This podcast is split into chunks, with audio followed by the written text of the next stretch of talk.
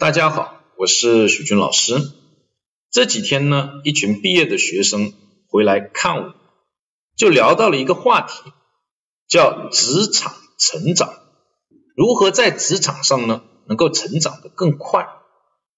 当然，这里涉及到职场成长的因素有很多，比如说你的人脉关系，比如说你能力的高低，比如说外界存在的这种政策的变化、经济形势等等。都有可能影响到。今天呢，我们只谈一点哦，就是这个职业观的问题，就是你到底是在做事情，还是在解决问题？这两种不同的职业观，对一个人在职场的成长的影响是不同的。做事就是你完成领导交代的这个工作就结束了，这个事情完成了；而解决问题呢，则是要思考。做这个事情背后的目的是什么？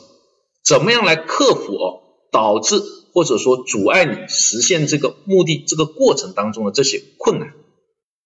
举个例子，以前有一次在上海呢要讲一个课，大概要印两千份教材，我们一直呢都是跟复旦大学出版社合作的。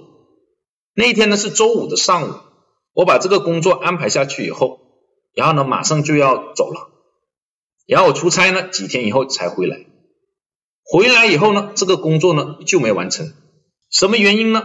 这个下属就来告诉我呢，说复旦大学呢对接这个事情的人呢请假了，要下周二才回来。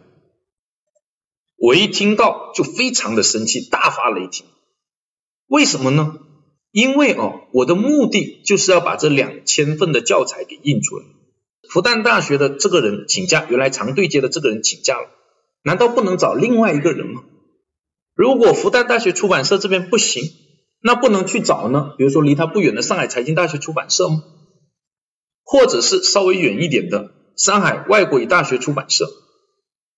我们的目的是把两千份教材印出来，而不是一定要找复旦大学出版社。这就是做事跟解决问题的区别。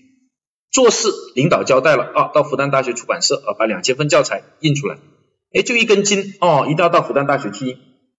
这种只做事而不关注目的，而后不会变通的情况啊，在许多人在职场上呢都是有遇到过的。如果呢一味的只是做事，而不思考怎么解决问题，以及如何能够更好的来解决问题，那么职场的成长的速度就会偏慢。甚至会遇到很多的障碍。